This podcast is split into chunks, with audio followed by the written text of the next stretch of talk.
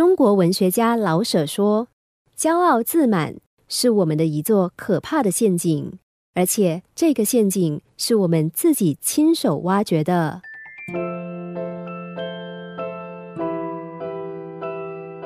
古时候有个大名鼎鼎的智者，受到全国人民的敬仰。某天，他经过一座村落，有一名来意不善的男子在路上拦住了他。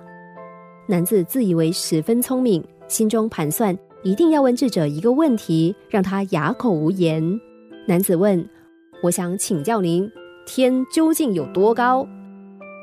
智者想了一想，回答说：“我想天大约有一百五十公分高。”男子听了智者的回答，刻薄地说：“哈，这回答真是太可笑了！就连多数的妇女身高都不止一百五十公分啊！”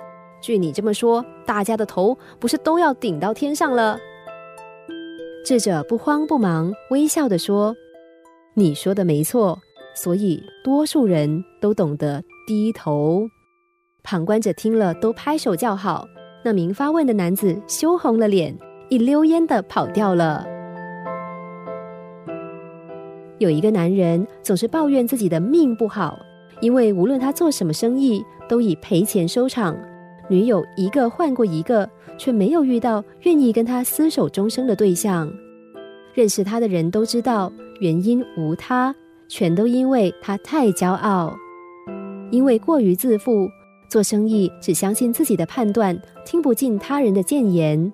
虽然一开始靠着自夸骗得女友的芳心，但对方很快就会发现他只有一张嘴，当然找到机会就分手。